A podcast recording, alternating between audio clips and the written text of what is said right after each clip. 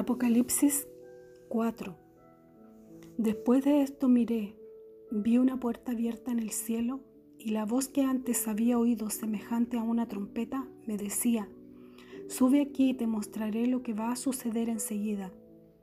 En ese mismo momento me tomó el espíritu. Vi un trono colocado en el cielo y a uno sentado en el trono. El que estaba sentado parecía de jaspe y cornalina y un arco iris de color esmeralda rodeaba el trono. Veinticuatro sillones rodean el trono, y en ellos están sentados veinticuatro ancianos con vestiduras blancas y coronas de oro en la cabeza.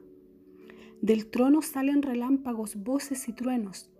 Ante el trono arden siete antorchas, que son los siete espíritus de Dios.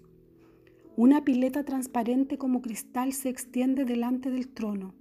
Cuatro seres vivientes llenos de ojos por delante y por detrás ocupan el espacio entre el trono y lo que hay a su alrededor. El primer ser viviente se parece a un león, el segundo a un toro, el tercero tiene un rostro como de un hombre y el cuarto es como un águila en vuelo.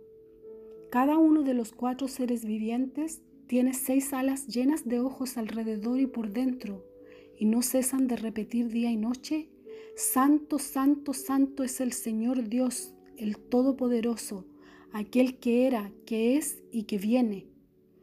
Cada vez que los seres vivientes dan gloria, honor y acción de gracias al que está sentado en el trono y que vive por los siglos de los siglos, los veinticuatro ancianos se arrodillan ante el que está sentado en el trono, adoran al que vive por los siglos de los siglos y arrojan sus coronas delante del trono diciendo, Vuelvan a ti, Señor y Dios nuestro, la gloria, el honor y el poder, pues tú lo mereces.